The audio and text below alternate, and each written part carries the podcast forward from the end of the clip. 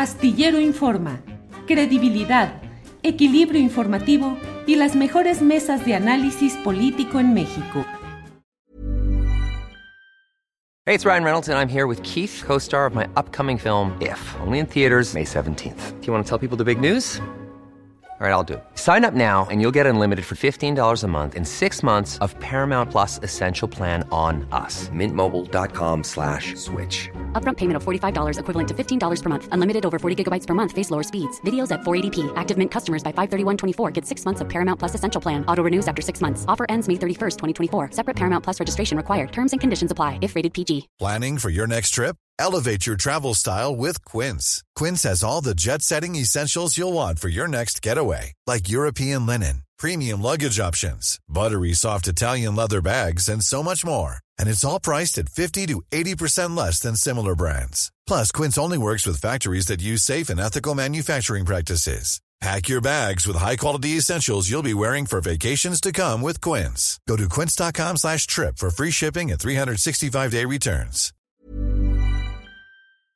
Bueno, pues vamos de inmediato a nuestra mesa de periodismo porque ya están puestos mis compañeros a quienes doy la bienvenida. Don Arturo Rodríguez, buenas tardes. Buenas tardes, ahora sí fui puntual, no, Sí, sí, no sí. admito Y yo- reproches. Híjole, yo sí fui, me pasé unos minutitos y decía, ya está don Arturo Rodríguez, ya está ahí esperando, ¿no? No, no, no, Ya- muy- un día del año y ya está reclamando. Sí, sí, sí, Arturo.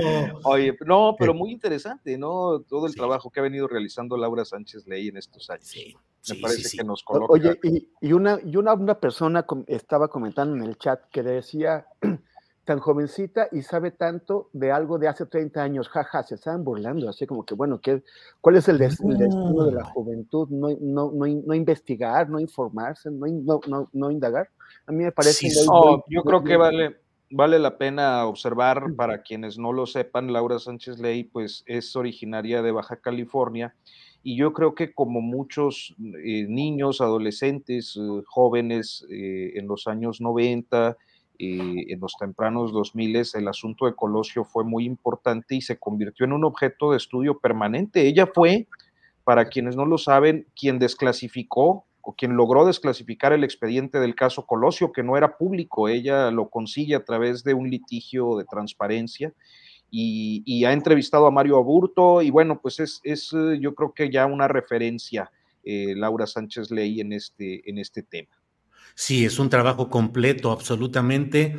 Deberíamos de agradecer que en su juventud como reportera, efectivamente allá en el norte del país, tomó la determinación de ese caso que escuchaba pues como jovencita y empezó a darse cuenta de la serie de irregularidades, de expedientes abandonados, de asuntos que no caminaban y empezó a desarrollarse el olfato periodístico y desarrolló la investigación, yo creo que la más completa que se ha realizado hasta ahora en términos periodísticos plasmados en este libro, que ya hay una nueva edición de bolsillo de este tema de Mario Aburto. Y el propio Mario Aburto leyó el libro de ella y le envió comentarios, observaciones, eh, escritos detallando algunas cosas que están publicados en la nueva versión. Don Arnoldo Cuellar, ¿qué nos dice? Hola. Porque aquí ya Arturo y Temuris ya agarraron aquí, de- No, no, no, ya nomás quedamos tú y yo acá arriba. ¿eh? No, no, no, muy bien. No, nada más decir que, que, que, que contrasentido es del comentario al que se refería Temoris, pues cómo investigaríamos la historia entonces, tendríamos que haber vivido también este, en la época de Obregón, Madero, etcétera. Ahí están las fuentes documentales que Laura ha utilizado muy bien, ¿no? ¿Qué les parece si aprovechamos que don Arturo Rodríguez está aquí con nosotros desde ahorita? Y eh, Arturo, leí el trabajo publicado en proceso. Sánchez Ortega, entre otros temas, como ha sucedido históricamente, eh, camuflado de reportero en un medio de Baja California, propiedad de Jaime Bonilla, que luego fue eh, gobernador de Baja California y es todavía senador, pero ¿qué, nos, qué, qué, qué platicas en esa historia, Arturo? Bueno, fíjate, en 2008, todo empezó en 2008 y siendo yo corresponsal en Coahuila de, de la revista Proceso, y un diario local, Vanguardia, y docu- eh, documenta, el reportero de Vanguardia documenta que hay una trifulca entre priistas y panistas en una colonia popular, algo muy anecdótico de, una, de un periodo electoral. E identifica ahí a Sánchez Ortega. Entonces yo me puse a, buscar testimonios, eh, algunos, hice algunas entrevistas en aquel tiempo, pues con el obispo Raúl Vera, con las viudas de pasta de conchos, con eh, en ese tiempo el gobernador Humberto Moreira, el, el, líder del PRI, su hermano Rubén Moreira. Y en todas partes aparecía Sánchez Ortega como reportero. Entonces hicimos un reportaje en aquel tiempo, en 2008, eh, dando a conocer que seguía en activo y, que estaba eh, en Coahuila. Después de que fue quemado por estas publicaciones, y, me entero por agentes del CISEN con los que eh, conversé por allá en 2016 que se mantuvo activo y todavía por ahí de 2014, 2015 andaba por el estado de Guerrero. Y, y, luego pasó a retiro. Entonces yo al menos sé de 20 años que siguió en las filas del CISEN y haciendo trabajo de campo. Eh, antes de estar en el estado de Coahuila, supimos que estaba en Sinaloa y creo que por ahí también lo quemaron en alguna publicación, pero bueno, ha sido eh, o fue un agente activo a través de todos esos años. Lo que yo no sabía es eh, esta serie de relaciones que nos remontan al Baja California de los años 90, con pues el hecho de que haya traído una credencial de reportero del diario de Baja California, propiedad de Jaime Bonilla, firmada por un periodista de aquel tiempo, el director de ese periódico, Marco Antonio Romero Arispe, y, que son nombres que luego aparecen en, este, en esta compilación libro que hizo la PGR sobre el caso Colosio.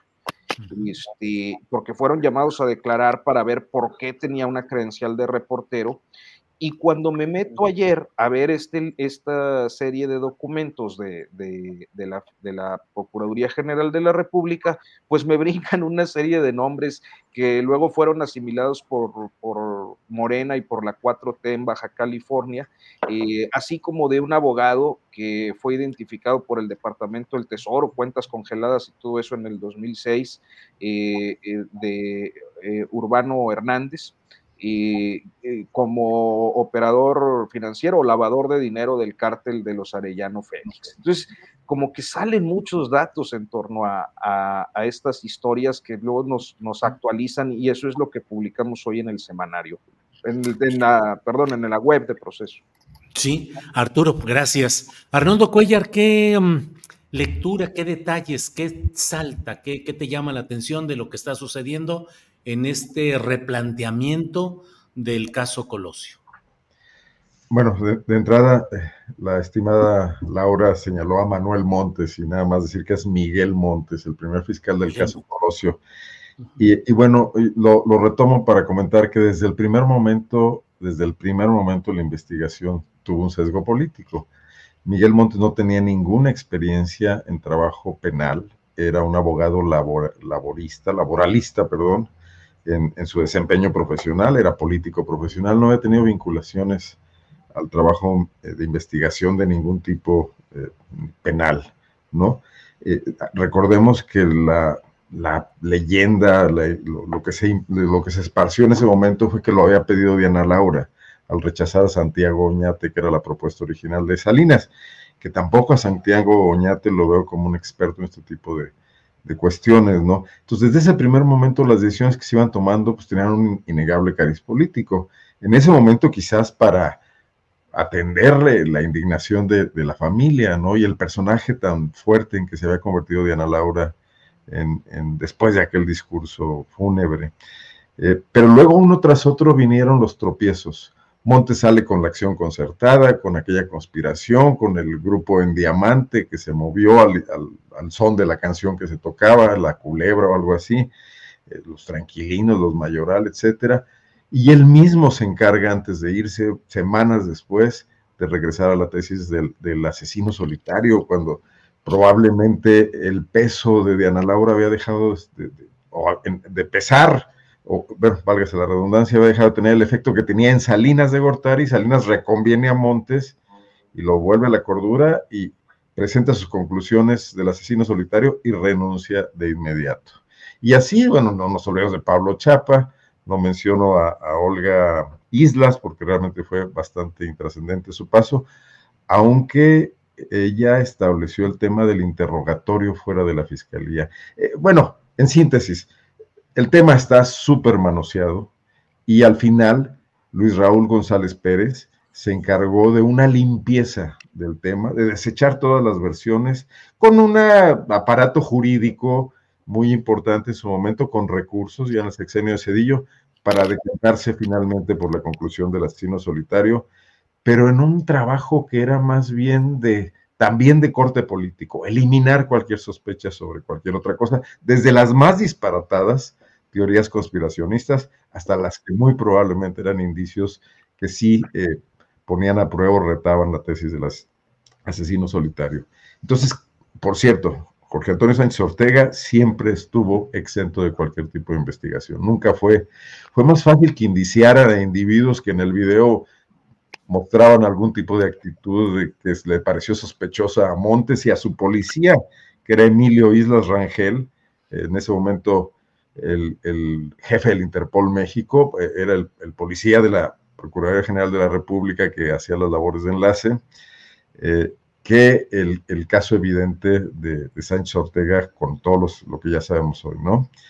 Pero ¿qué va a pasar 30 años después? o sea, van a Va ahora el fiscal Gertz, que por supuesto no, no sabemos que se hubiese dedicado a esto con prioridad en los primeros años de su, de su responsabilidad, a tratar de meter su mano en el tema. A mí me parece que ya ese asunto eh, no tiene mucho para dónde hacerlo, o sea, van a abundar en el descrédito que tiene la, historia con la que finalmente el Estado mexicano se casó y decidió que fuese la historia oficial, pero no van a resolver ninguna otra cosa, no van a dar ninguna otra pista. Y en ese sentido sí me parece una actitud oportunista y una actitud eh, con un poco de sesgo eh, de ruido mediático, no sé si estrictamente electoral, no creo que ni siquiera haga falta a estas alturas, volver a, señalar las lacras que significó el prismo en una serie de materias y de políticas públicas y de descrédito en general, no creo que en este, eh, haga en este momento la diferencia de nada, ¿no? Bien. Arnoldo, gracias. Temoris Greco, tu opinión antes de, de que nos digas lo que piensas sobre este tema, déjame nada más recordar en la línea de lo que comenta Arnoldo, de cómo Hubo personas que simplemente por algún involucramiento incidental en el hasta gráfico de haber salido en una fotografía fueron detenidos, torturados. Recordemos el caso de Otón Cortés, que era un chofer del PRI tradicional que conducía a todos los que llevaban a Tijuana. Él era chofer del PRI eh, y fue detenido, torturado y acusó a Pablo Besanilla de ser quien había ordenado su tortura. Murió con muchos problemas físicos derivados de esa tortura, fue declarado inocente y se le acusó también de ser un segundo tirador. Temoris, tu opinión, por favor. Pues yo, a mí lo que, lo que me impresiona es la manera en que el juez tiró lo que le estaba presentando la fiscalía de Gertz Manero. O, sea, como, ¿por qué revivir el caso en este momento? Y dices, oye, pues porque efectivamente la, la, investigación de la fiscalía ya llegó a conclusiones eh, eh, muy bien sustentadas, ¿no? Muy, muy, bien sostenidas, de manera que eh, la el, juez tenía que, aceptar, pero no fue así. O sea, realmente no tienen con qué revivir el caso. Y el contexto electoral no se nos escapa por ningún lado, ¿no? O sea, ¿por qué justamente ahora? Nada más porque se cumplen 30 años pues también cuando cumplió, cumplió 25 era otra fecha importante para revivir el caso, los 35, o sea, da igual, el, aniversario es irrelevante si, no, si la investigación no tiene elementos para lograr que eh, el, juez eh, acepte la, reapertura del caso. Pero, eh, y, pues además es la fiscalía de, Ger, de Manero, o sea, este señor, qué, qué, qué desastre que, o sea, más allá de, de, su corrupción, más allá del, del, abuso de su oficina para, para, pues para litigar de manera personal sus venganzas y sus caprichos, eh, ¿qué puede decir que ha logrado en cinco años, en casi cinco años de lo que lleva su, su periodo? ¿no? Todavía, nos, todavía, tenemos que comer nosotros cuatro más, pero, pero por lo pronto ya, ya van casi cinco en donde no ha logrado absolutamente nada. O sea, ¿cómo, cómo quiere ser recordado este hombre, qué, qué absoluta falta de vergüenza. Pero bueno, vale, vale, reabrieron el caso.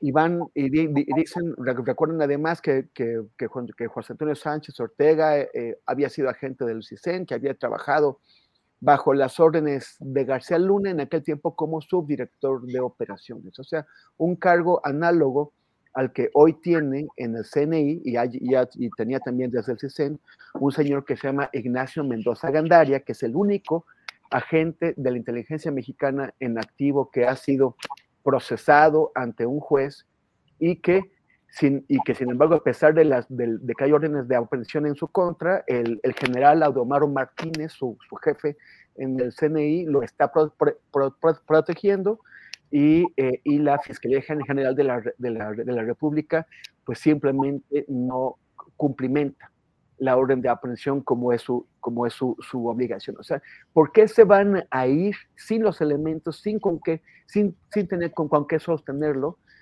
contra un supuesto asesino, que probablemente lo es, no lo sé, pero cuando, cuando pues realmente podrían terminar la chamba que no quieren acabar, que es llevar a Mendoza Gandaria a, a, a, prisión, ¿por qué reabrir un caso de hace 30 años muerto?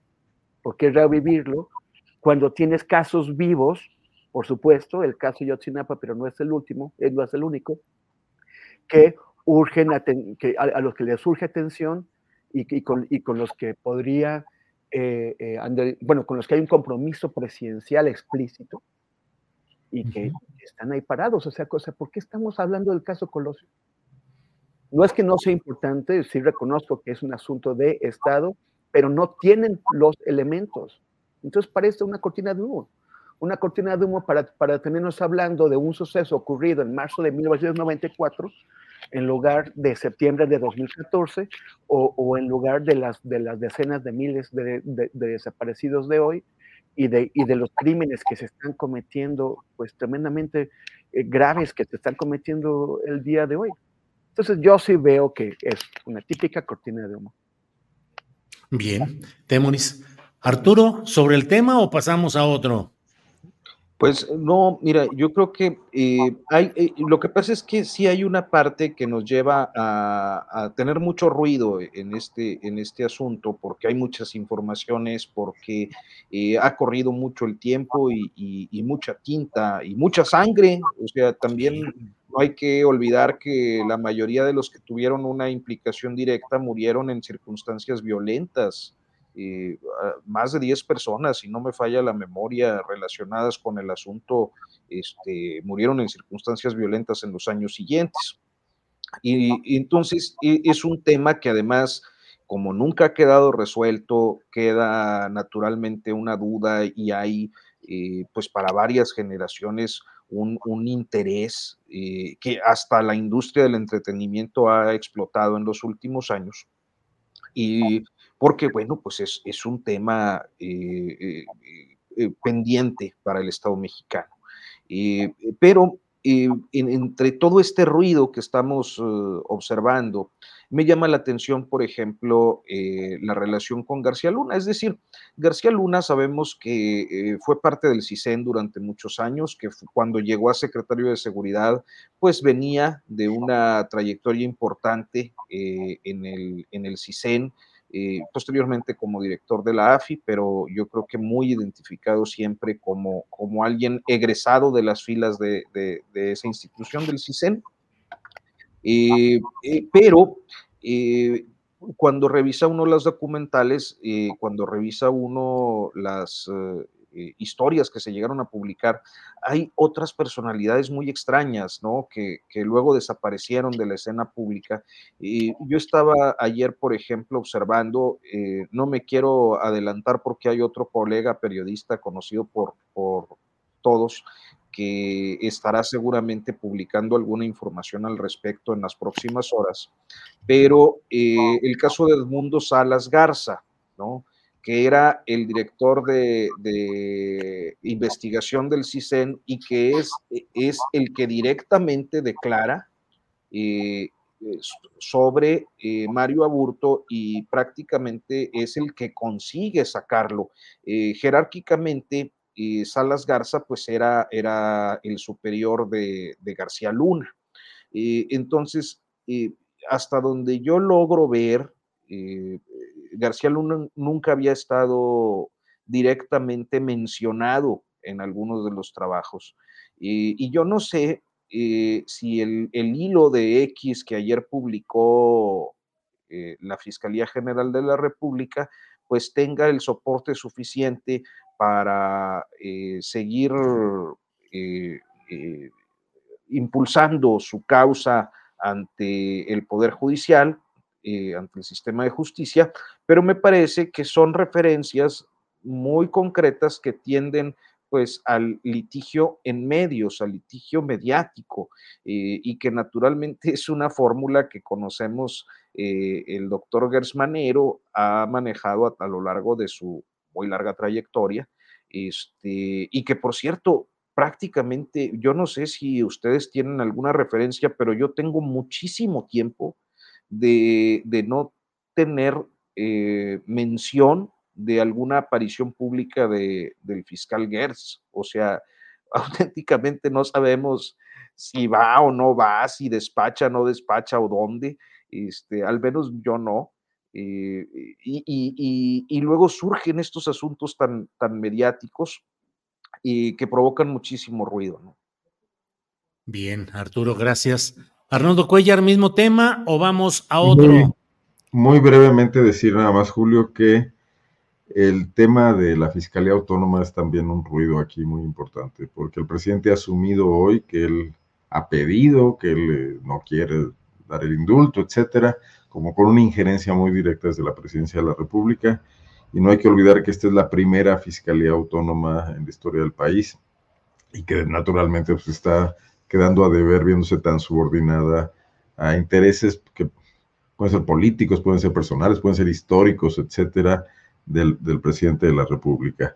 Si eh, hubiera determinado que hay eh, asuntos eh, pendientes de resolver por los expedientes a los que la Fiscalía eh, tiene en sus archivos y hubiera anunciado la decisión de reabrir este caso y hubiera transparentado, como decía hace un rato Laura Sánchez Ley, su decisión de solicitar una orden de aprehensión, de ir ante un juez, etcétera, creo que el caso tendría otra dimensión, incluso para los posibles efectos políticos que pueden pensar los amantes de las teorías de la conspiración o, los que piensen que esto tiene un sesgo electoral. De, tal manera que además se nota una cierta torpeza y una cierta eh, desaseo institucional, no nada más eso.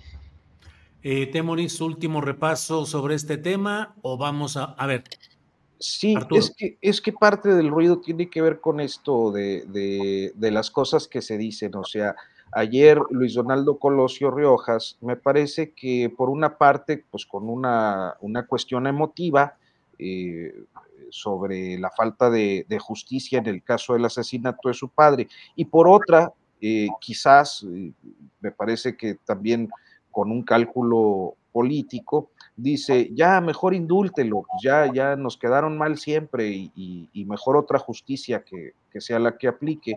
Y hoy dice el presidente, no, yo no lo puedo indultar porque es una... No, o sea, no lo puede indultar nadie. Es, es, hay una carpeta de investigación, no es facultad de un presidente ni de nadie ir al indulto, pero se, eh, eh, se centra todo el ruido en este tipo de detalles eh, hay, hay una, una carpeta de, eh, amparos eh, contra pruebas y partes procesales que está abierta. Entonces, esto tiene que recorrer. El tema de, circunscribirlo a la justicia de, Baja California y no la federal, Arturo.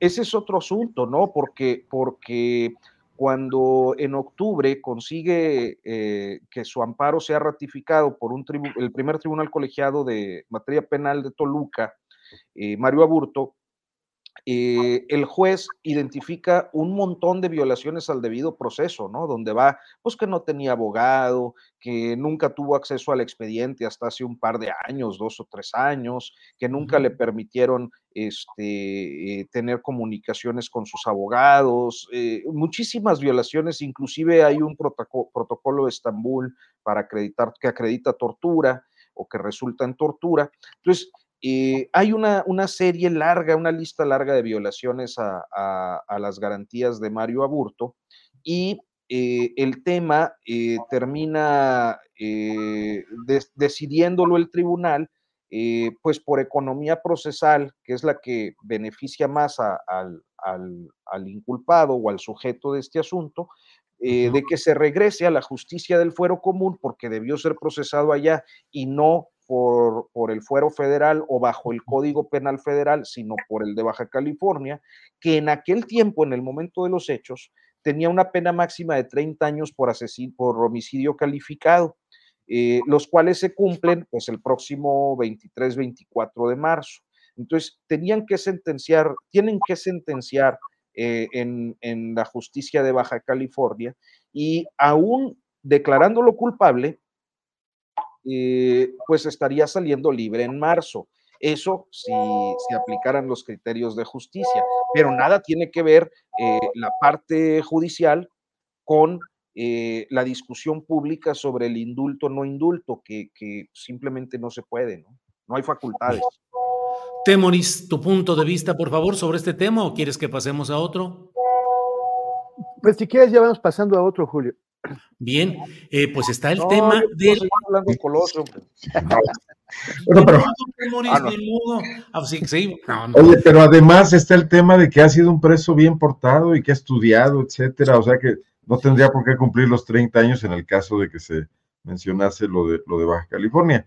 Y el otro tema es que también me parece deleznable esta cuestión de, de, meter a García Luna al que México fue incapaz de procesar y que tuvieron que procesar los americanos como el gran maloso de todas las cosas que pasan. Es mucho oportunismo. Sí, aquí en el chat ya están diciéndonos que somos salinistas, que somos calderonistas, que estamos eximiendo a no sé cuánta gente, pero francamente, digo, Genaro García Luna será todo lo que queramos y se lo podemos poner y agregar pero no creo que a los 24 años de edad y en, el, en la etapa del prismo tan acerado que se vivía en aquellos tiempos, eh, hubiera, hubiera, sido parte de la gran conjura. Y sí me parece que es una forma de darle un toque que distrae de lo esencial, si es que lo hay. Temuris, ¿ya viste? Pero, ¿cómo, pero ¿cómo lo convirtieron en, no, no sé, o sea, él tenía un escritor de discursos poco inspirado que se, que se copió un discurso clásico, histórico, súper conocido de Martin Luther King y, lo, y, ya convirtió ah, Samuel Palma y un filósofo ilustre de la UNAM. Pues, pues no me voy a acordar que hicieron ese pues discurso. Pues copión igual, copión, que, que revisen su tesis porque, porque o sea, se, se, copió un discurso de Martin Luther King y ya con eso sirvió para convertir a Colosio en el reformador, el que iba a cambiar a México, el que no sé qué, un señor del PRI, o sea, que iba a cambiar qué, o sea, qué, qué, qué, cuentos, ¿no? y, y, en cuanto a lo del indulto, pues yo no sé si, si, si Luis Donaldo Chico eh, está muy inspirado en Estados Unidos, pero allá el presidente sí puede indultar a quien se le dé la gana. Entonces, cada vez cada vez que van a terminar su mandato los, presidentes, o sea, la noche anterior, antes de entregar el, poder, se despachan con montones de, indultos. Que, indultos al que, a corruptos y a criminales y a todo, y no tienen la menor vergüenza en ese país que tanto presume de, la democracia la justicia, de que todo funciona. Entonces, indultan al que, al, que, al que cometió un delito haciéndole un favor al presidente, indultan al que, al que se robó dinero para la campaña del presidente, indultan al que tenía un cuate capaz de llegar hasta la Casa Blanca y de presentarle el caso al presidente. O sea, es una, es un, una, una descaro en el tema de, de, los indultos. Y pues yo no sé si, si, si Luis Donaldo Colosio Chico pensó que, que, pues que también así funciona en México funciona, pero de otras formas. Pues em, antes de pasar ahora sí a otro tema, ya ven cómo Temoris finalmente le entró también al asunto. Vean. Pues para, no, pues eh, no, sentirme fuera de la mesa, Montessori. Ante la presión de las masas. Ya nos eh, aclararon en el chat, Cesario Morales era el filósofo de la UNAM que junto con Samuel Palma hizo el discurso de Colosio ese 4 de marzo. Sí, Cesario Morales y Samuel Palma, que ahora es el presidente de la Fundación Colosio y va como candidato a senador en el espacio que dejó Alejandro Murat. Eh, Samuel Palma, morelense, si no me equivoco. Eh, bien, Arturo Rodríguez, eh, ¿qué onda con ese hackeo, filtración o qué onda con los datos de los asistentes a la conferencia mañanera de prensa? Eh, el reclamo me parece a mí justificado de muchos de ellos, diciendo que se pone en riesgo por los datos de domicilios y otro tipo de, detalles delicados, digo, privados finalmente, de, de la personalidad de cada quien. Y la respuesta del gobierno federal en el sentido de que una persona que era usuario, a través de él entraron porque no lo habían dado de baja, en fin. Arturo, ¿cómo ves el tema? Pues mira, eh, eh, yo eh, he tratado de ser muy prudente en, mi opinión al respecto, porque creo que fue, es una situación delicada en la que no tenemos todos los elementos. Lo, lo, lo que me parece más fácil, es decir, eh, claro, en un país donde se mata a los periodistas, eh, estamos poniendo en riesgo, etcétera. Eh, pero creo que hay algunas atenuantes, o mejor dicho, precauciones, algunas precauciones que tenemos que tomar en este asunto. y dada la gravedad eh, porque en, sentido estricto la revelación de datos personales de cualquier persona pues implica una violación de derechos. En el caso de quienes cubren la conferencia mañanera, pues eh, eh, naturalmente hay una exposición todavía más, más notable y, lo que tendríamos que esperar es eh, una investigación que deje a todos satisfechos. Y yo no siento que la explicación que se dio el día de ayer eh, nos pueda dejar satisfechos. Y creo que eh, tendríamos que esperar a ver si esto camina eh, naturalmente hay quienes pueden tener cierto temor, yo no sé si fundado o no, eh, en, el hecho de que sus datos estén por ahí eh, circulando por, por, esta filtración, pero creo que sí, tiene que haber una acción definitiva, no como la, las que solemos observar en, en otros casos Eh, y también, en caso de que sea cierto eh, que hubo una. When you're ready to pop the question, the last thing you want to do is second guess the ring. At Bluenile.com, you can design a one of a kind ring with the ease and convenience of shopping online. Choose your diamond and setting. When you find the one, you'll get it delivered right to your door. Go to Bluenile.com and use promo code LISTEN to get $50 off your purchase of $500 or more. That's code LISTEN at Bluenile.com for $50 off your purchase.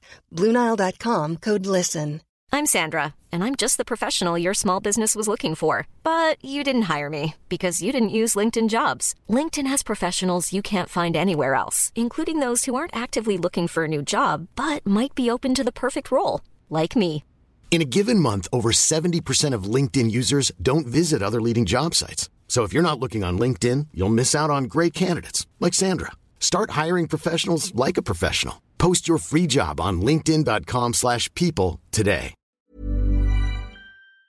Vulneración eh, de, de, la base de datos, pues qué lamentable que todavía eh, ya en el sexto año de gobierno estemos dándonos cuenta de que el relajamiento de el, las medidas de, de seguridad digital que han caracterizado al actual gobierno, que no quería pagar licencias, que prefería el software libre, que ya provocó el hackeo del SAT, el hackeo de Pemex, el hackeo de no sé cuántas instituciones, eh, eh, bajo la conducción de Emiliano Calderón, que ayer se asomó ahí a la conferencia, este, pues se le siga dejando eh, información sensible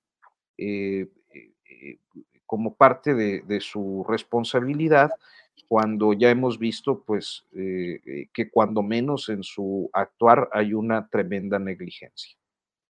Bien, gracias Arturo. Arnoldo, ¿qué opinas? Hackeo, filtración, medidas de seguridad. ¿Qué opinas, Arnoldo? Bueno, hay un descuido fundamentalmente, ¿no? que, del que sí hay una responsabilidad oficial, pues como que un empleado se fue y sigue teniendo acceso con su password a una página, aunque esta página no sea funcional de momento, donde hay datos personales. Creo que ahí sí eh, pues, están en falta. Debería haber algún tipo de, responsabilidad administrativa sobre los encargados de sistemas. Son protocolos mínimos, ¿no? Dejas, dejas eh, la empresa, dejas la oficina, no puedes mantener tus accesos. Por otra parte, sí hay consecuencias y mira, puede ser que no sé si peligre la vida. Imagino que hay periodistas en situaciones donde sí esto es muy riesgoso, pero hay consecuencias de otro tipo. Yo soy una víctima del hecho de que eh, mi credencial de lector, eh, una copia fotostática fue utilizada para, eh, ¿cómo se llama? no, es hackearme, sino dar de baja mi teléfono con una denuncia de, robo en un, en, un Telcel de Nuevo León, de Monterrey. y luego este, intervenir mis telecomunicaciones, mis, mis eh, aplicaciones de, de, chats, ¿no? Entonces, y eso lo hicieron con una credencial, de donde la tomaron, no sé, en muchas oficinas públicas te piden tu credencial de lector para pasar, etcétera. Pero bueno, esos son el tipo de cosas a las que sí se podría exponer eh, quienes, quienes fueron víctimas, entre los que no sé si me incluyo yo o tú, Julio, de, de, de esta filtración, ¿no? Creo que deberían tomarlo más en serio. si además como dice el presidente, y, hacemos caso de esa hipótesis, es para dañar al gobierno, pues obviamente que el hackeo tiene una finalidad, no nada más exponerlo en Internet, probablemente intenten otras cosas para pensar más la relación entre los reporteros que asisten a la mañanera, no todos con la misma línea, no todos con la misma actitud, algunos críticos, algunos pro 4T, pero si tienes ese arsenal de datos, de elementos, pueden muy bien armar algunas diabluras, no deberían preocuparse más. Bien, Arnoldo, gracias. Temoris Greco, ¿qué opinas del tema? Nada, que, pensé que Arnoldo iba, iba, a decir que usaron la fotocopia de, su credencial para sacar juguetes a nombre de Santa Claus o una cosa así. Pero no, no era la tarjeta de crédito, porque entonces quizás sí. Oye, este, es que no, hay muchísimos riesgos. O sea, que eh, eh, van, hay, hay, hay periodistas que, van a exponer ante el presidente asuntos muy delicados. Este, lo ha hecho, por ejemplo, Julio, o, Ernesto Ledesma, u, otros. Periodistas que, que, se están exponiendo ahí, lo hacen a nivel nacional en un, en un lugar en donde exponerlo puede generar muchísima molestia y todos sus datos quedan ahí expuestos. Otros que van a incordiar al presidente. Uno puede eh, estar de acuerdo o no, pero sabemos que hay muchas personas que se enojan muchísimo y que, y que, y que, y que no les toquen a Andrés Manuel y que y, ven a esos periodistas, el, famoso muchacho este de, de, televisión azteca, por ejemplo, Y yo, yo no sé si está su nombre entre los datos filtrados, pero pues también está exponiéndolo. O sea, ya, ya, lo, ya lo mencionó eh, eh, Arnoldo. El, pues, eh, o sea, yo, yo no sé si se puede llamar hackeo a lo que pasó aquí, porque un hackeo, pues, o sea, te imaginas a, un, a, un, a una persona que está indagando mediante procesos muy complejos cómo vulnerar la seguridad de un sistema. Pero aquí simplemente tienen un empleado, se va y nadie tiene la precaución de cancelar las credenciales de acceso de este funcionario. O sea, es, es como, eh, o sea, es que ahí tendría que haber varios, varias renuncias y, y, y, y, o sea, cuestiones de, de, establecer su responsabilidad. O sea, ¿cómo es que, o sea, lo que, lo, lo, que, lo que están revelando es que su concepto de la seguridad digital es inexistente. No puede pasar dos años. O sea, en el momento en que un empleado se va, en ese momento instantáneamente tiene que, cancelarse su acceso, sobre todo si son temas tan delicados en un país en el que matan periodistas y los matan y, los persiguen y los golpean y los despojan o a sus, o a, sus familiares. Y aunque no fueran periodistas, son datos privados delicados. Entonces, aquí yo, yo no, no, entiendo cómo lo pueden anunciar sin que esto venga acompañado de las medidas que están tomando para exigir responsabilidades y para impedir que vuelva a pasar. A mí me parece que eh, es, son responsabilidades no de una persona a nivel operativo, no de un, sino de quien eh, estando dirigiendo esas, eh, estos procesos, no exigió que se tomaran las mayores medidas de seguridad. Revelaron los datos de gente que está en peligro. Bien.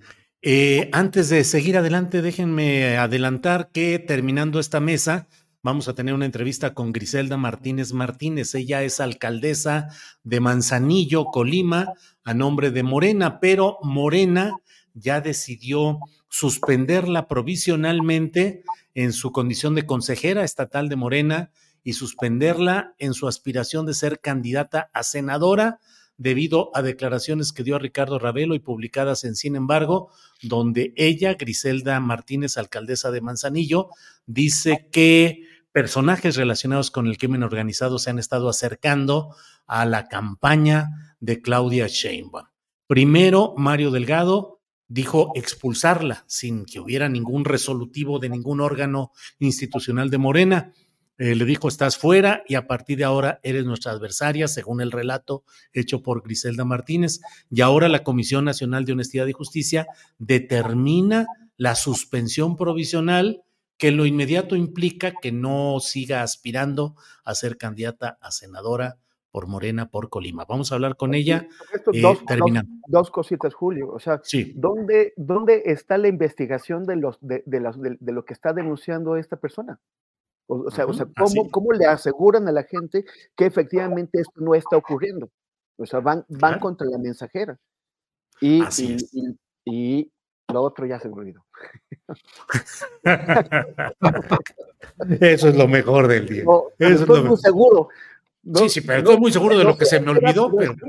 Ya, ya, tiene temas Xochitl para su mañanera, porque creo que ha estado más o menos flaca de temas, ¿no? Es usted además telépata, Arnaldo, Arnaldo Collar, porque me ha leído el pensamiento. Es justamente el tema que quería proponerle a Arturo que comenzara a decirnos qué piensa de esta mañanera tan peculiar que está haciendo Xochitl Galvez. Arturo. Tu micrófono, Arturo, tu micrófono. Y, es todo, gracias. No, no es cierto. Se te olvidó también.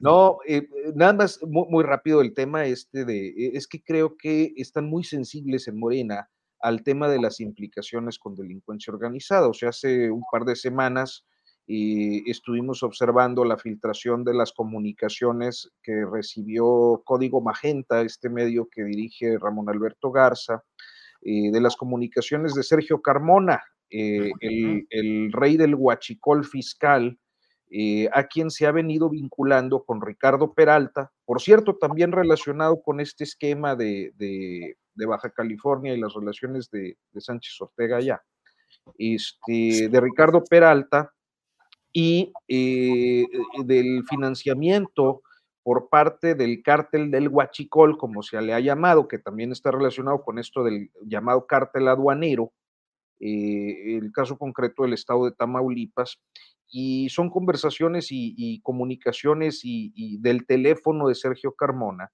pues que dejan muy mal parados algunos políticos, eh, entre otros a Mario Delgado.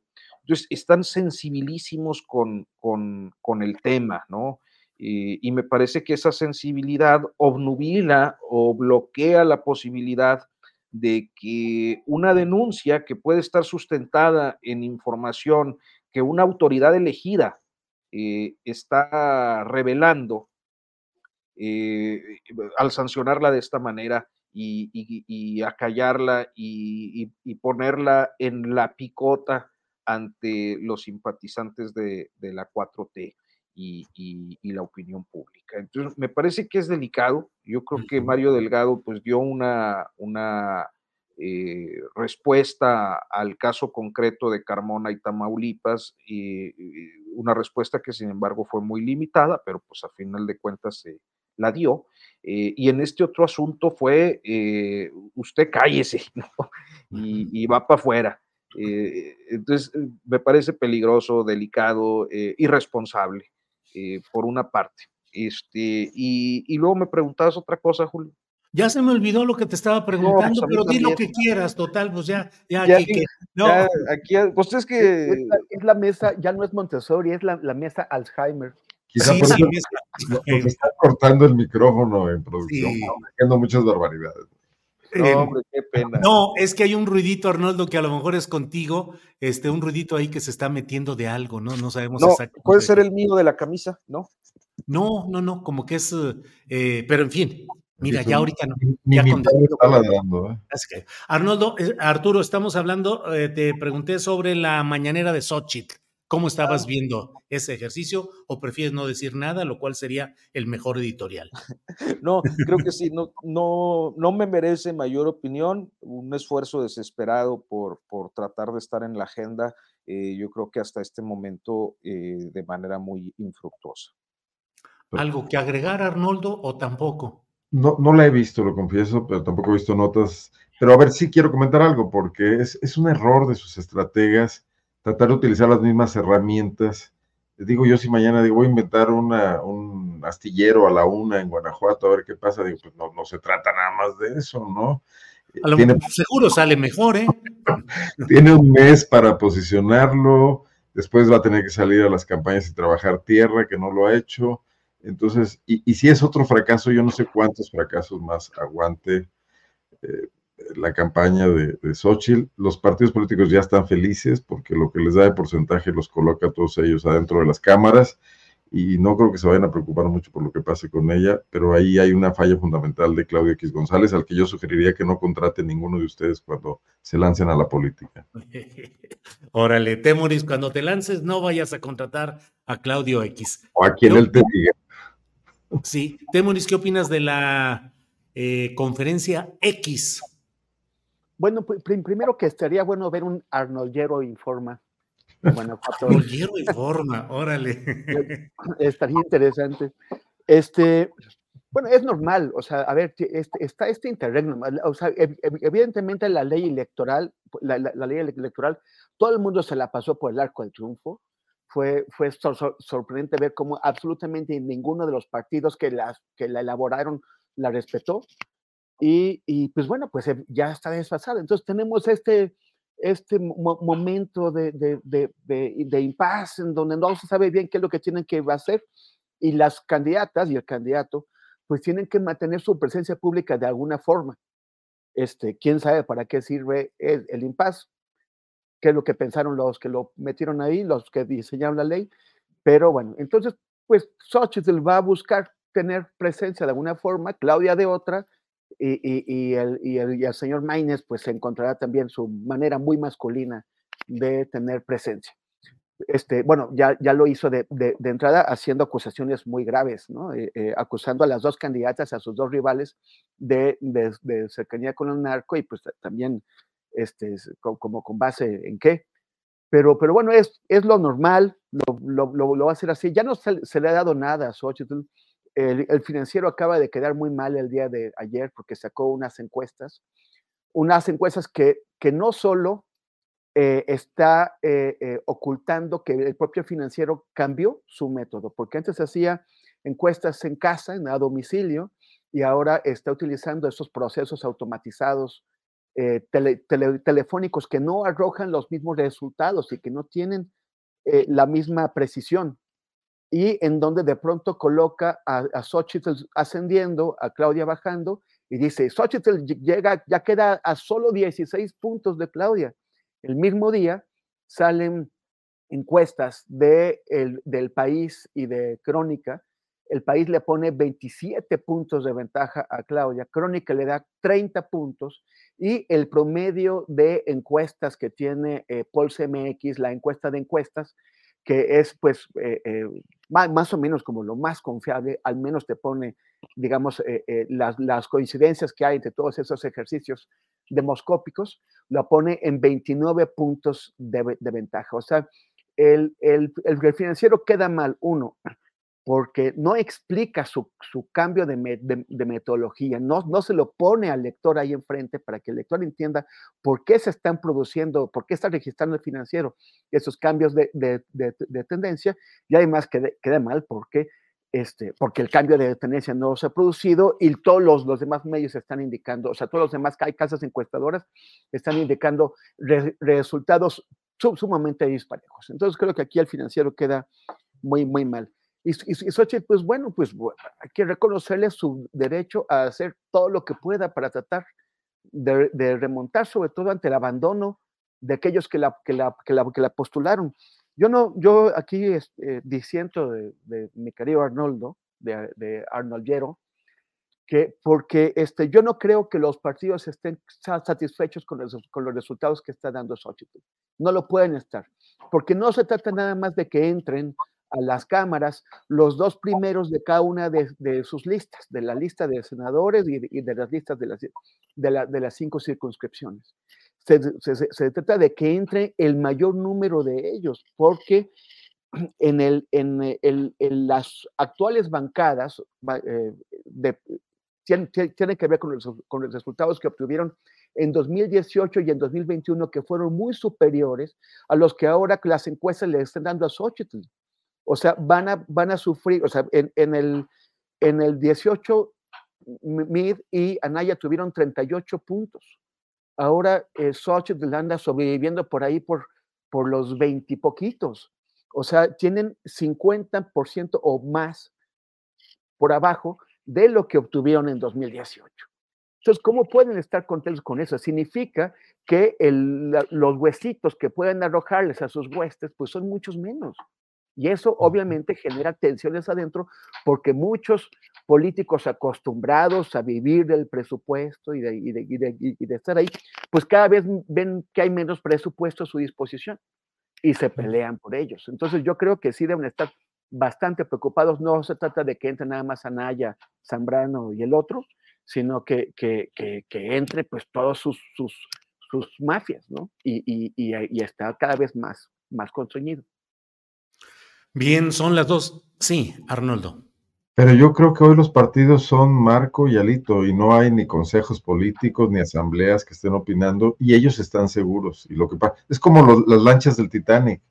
Ahorita no quieren que se suban más, ya redujeron los partidos al mínimo, van a vivir con ese presupuesto, van a tratar de negociar en esas cámaras y ya no les importa lo que pase habría que pensar al PAN con Krill de candidato, con, al, PRI con Beatriz Paredes, al PAN con Krill, quizás les estaría yendo todavía peor, ¿no?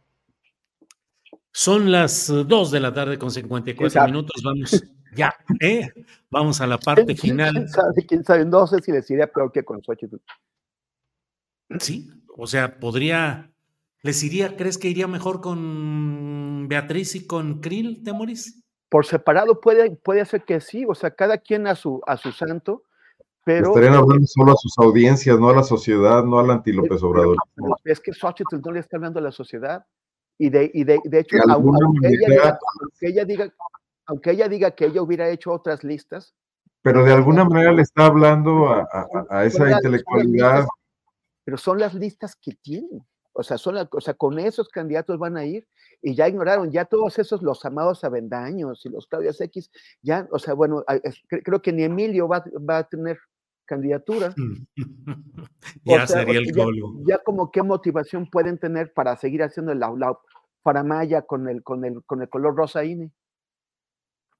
Arturo Rodríguez, eh, tiempo de postrecito, el que quieras, por favor, dulce o amargo.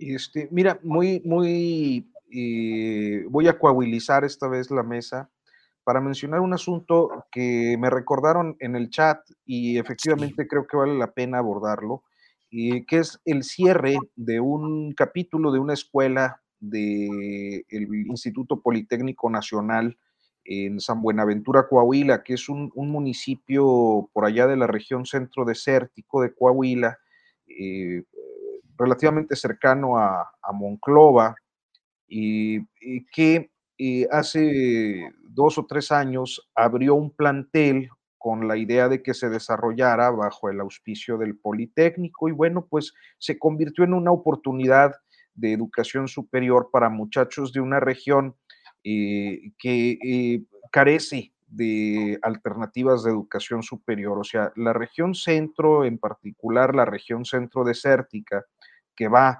digamos que de, voy a tratar de, es que es muy difícil porque nadie conoce los pueblos, pero son, son pueblos muy desérticos, eh, Sierra Mojada, o Campo, a partir de San Buenaventura, este, eh, que eh, son muy pequeñitos, tienen actividades productivas pues muy en el sector primario y que pues los muchachos tienen que tener ciertas condiciones económicas para salir de esas comunidades, de esos municipios y poder estudiar en uno de los centros urbanos, ya sea Monclova, Saltillo, Monterrey, Torreón. Eh, pero pues para eso se necesita lana, o sea, no, no puedes mandar a tu hijo o a tu hija eh, tan fácilmente, eh, siendo un campesino, agricultor, este, pues empobrecido de todos los tiempos para que pues tenga la posibilidad de salir adelante a partir de, la educación. a menos que venda gelatinas y todo eso, por eso es como allá de Hidalgo, de estados más del centro del país. Muy bien. Entonces, bueno, me parece eh, muy, muy lamentable que esta institución haya anunciado su cierre eh, debido a que el gobierno del estado de Coahuila incumplió con la construcción de un plantel, porque estamos hablando de entre 200 y 600 muchachos que se quedan sin una oportunidad nada más porque no hay un edificio nuevo construido, aunque sí hay un edificio donde se imparten las clases. Y, bueno, pues quería comentarlo retomando el comentario del señor Antonio Caballero ahí en el chat. Muy bien. Arturo, gracias. Postrecito, Arnoldo Cuellar, por favor. Dos postrecitos rápidos. Eh, pues esta, esta sensación que queda también de, nepotismo en la lista de los nuevos magistrados del Tribunal Federal de Justicia Administrativa, donde van pues varios juniors de la 4T para ocupar 20 vacantes de magistraturas regionales. Leo la nota de proceso y doy el crédito. Eh, está ahí, por ejemplo, el eh, eh, Ernesto Prieto Gallardo, que es hijo de Ernesto Prieto Ortega, fue precandidato a la gubernatura de Guanajuato, no quedó, y que antes estuvo en el Instituto para el Pueblo Robado y antes en la Lotería Nacional y siempre muy cercano a Andrés Manuel López. Prieto Gallardo tiene trayectoria, es abogado, pero no deja de haber esta sensación que también ocurre con el hijo de Rosendo Gómez, el fiscal eh, del caso Ayotzinapa, eh, y otros personajes que están por ahí señalados. Creo que habría que no parecer tan similares a los anteriores, ¿no? Y en Guanajuato hay una tremenda conmoción en, Morena por las designaciones de candidatos a alcaldes. Curiosamente ha provocado menos ruido la de la eh, exprista Bárbara Botello como precandidata en León. Yo escuchaba el otro día que decían ustedes que había, o en alguna entrevista que hiciste, Julio, en alguna mesa, Bárbara Botello dejó el PRI hace mucho tiempo. Lo dejó cuando no la apoyaron en, sus, en las acusaciones que el fiscal Samarripa le hizo de, corrupción en su gestión que la han venido persiguiendo hasta el día de hoy, todavía tiene carpetas abiertas, ha ido ganando todos los litigios, no sé si por ser honesta y, o por la incompetencia de Samarripa, que es proverbial, ¿no? Eh, y eso le permite registrarse. Morena en León, Guanajuato, no tiene una presencia tan fuerte, son, son débiles sus liderazgos y creo que, eso es lo que ha hecho que no haya tanto, tanto ruido al respecto. Pero en Guanajuato Capital sí se está armando la tremolina porque un personaje que ese sí ni siquiera es militante, es un empresario de una televisora local que tiene, es el conductor de sus noticieros, muy polémico, se ha eh, bronqueado con medio mundo, ha demandado a periodistas cuando le han criticado cuestiones como el hecho de que se aprovecha de, del medio de comunicación para no pagar impuestos municipales, por ejemplo, y tiene una deuda muy grande. Eh, yo estuve en un litigio con él, me demandó por daño moral, por fortuna le ganamos y, no procedió, pero otros compañeros periodistas también han vivido esa experiencia. Eh, además, eh, desplaza a militantes de Morena con, con, con buena trayectoria y con buen trabajo político, una regidora Paloma Robles, que es esta mujer que se opuso al, nuevo Museo de las Momias, que quería ser el alcalde Alejandro Navarro, llegó el tema a todos los escenarios, involucró a Lina y logró finalmente impedir lo que era un negocio, el alcalde panista. Está el agravante, además, de que Jorge Rodríguez Medrano es el nombre de este personaje, empresario televisivo y, ahora eh, candidato ya anunciado oficialmente, aún no se registra, ha sido un gran socio de los gobiernos panistas y de este alcalde Alejandro Navarro, que tiene seis años en el cargo y que además va a dejar a su esposa como candidata. Eso también ya es oficial en el PAN para extender por nueve años la presencia de esta familia. Muchos temen que en realidad sea un acuerdo por debajo de la mesa entre el hoy candidato morenista y el presidente municipal panista para mantener este control político en Guanajuato, lo cual ya no solo habla de un mal perfil, sino de pues, una situación eh, conspiratoria contra los intereses de muchos ciudadanos de Guanajuato que viven a la ciudad muy depredada, ¿no? Bien, bien, Arnoldo. Para cerrar, Temoris Greco, por favor, postrecito. Oye, oye, Arnoldo, este, nuestra, una, una, una eh, eh, escucha de nuestro programa, que, que, por cierto viene más seguido que don Arturo Rodríguez por acá, Linet, Linet Ponce, que oye, ya te declaró su amor, pero también dice que eres un galán otoñal. Dile que tú no abandonas la maldita primavera, que como que otoñal. Pues los 60 son los nuevos 30, man, que me han dicho. yo quería palestinizar un momentito este, nuestro eh, final, porque en mundoabierto.info, este nuevo proyecto, pues hemos estado muy, muy atentos a todo el proceso que se está haciendo en La Haya contra Israel por genocidio. Eh, hubo eh, ya una decisión el viernes pasado y hicimos un explicador previo para, para plantearle a la, gente los escenarios que había sobre la decisión que pudiera tomar este tribunal, eh, la, la, Corte Internacional de Justicia, y después, de, inmediato, en cuanto se supo el resultado, también hicimos otro. Entonces, estamos ayudando también a, a, entender qué es lo que está pasando y en qué condiciones. Y lo otro es que es algo muy grave y es muy preocupante y muy peligroso, que es que hay una entidad de la ONU que se dedica eh, eh, a, proveer de ayuda a los refugiados palestinos, no solamente a los dos millones que están en Gaza, sino a los que están en Cisjordania y en otros países, porque hay refugiados palestinos en Líbano, en Jordania, en, Siria, y eh, son casi 6 millones de, personas.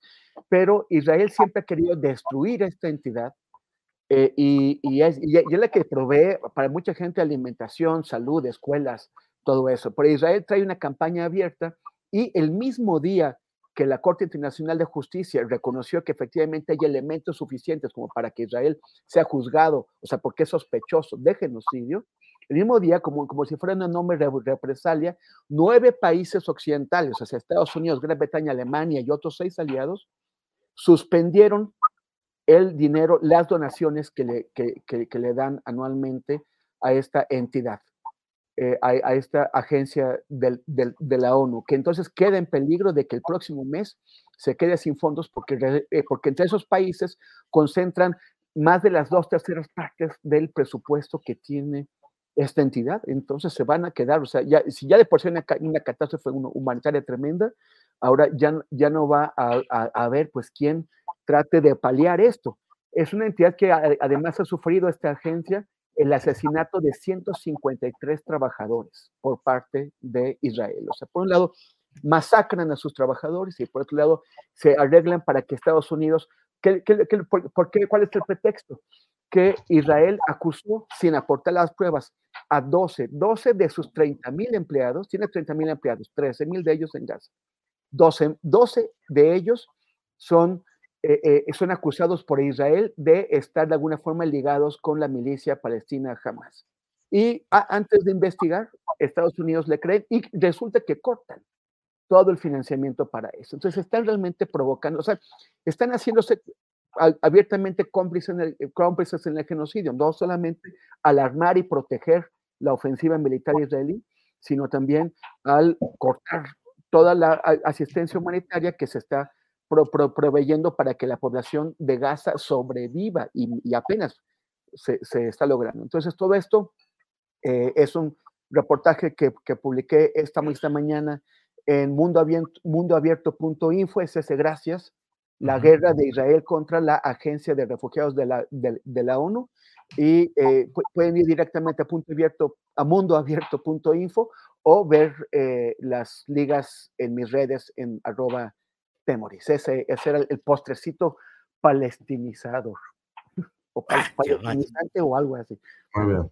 Muy bien. La, la derecha te dirá terroris por andar haciendo dale, dale, ideas, gracias, gracias.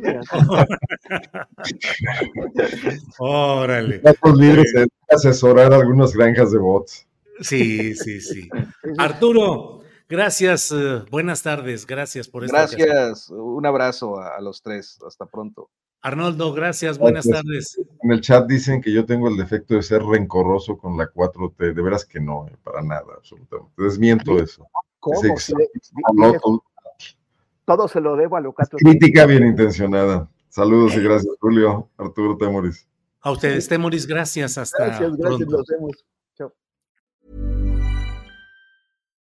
Why don't more infant formula companies use organic, grass fed whole milk instead of skim? Why don't more infant formula companies use the latest breast milk science? Why don't more infant formula companies run their own clinical trials? Why don't more infant formula companies use more of the proteins found in breast milk? Why don't more infant formula companies have their own factories instead of outsourcing their manufacturing? We wondered the same thing. So we made ByHeart, a better formula for formula. Learn more at byheart.com. Hey, it's Danny Pellegrino from Everything Iconic. Ready to upgrade your style game without blowing your budget? Check out Quince. They've got all the good stuff shirts and polos, activewear, and fine leather goods, all at 50 to 80% less than other high end brands. And the best part? They're all about safe, ethical, and responsible manufacturing. Get that luxury vibe without the luxury price tag. Hit up quince.com slash upgrade for free shipping and 365 day returns on your next order. That's quince.com slash upgrade. Para que te enteres del próximo noticiero, suscríbete y dale follow en Apple, Spotify, Amazon Music, Google o donde sea que escuches podcast. Te invitamos a visitar nuestra página julioastillero.com.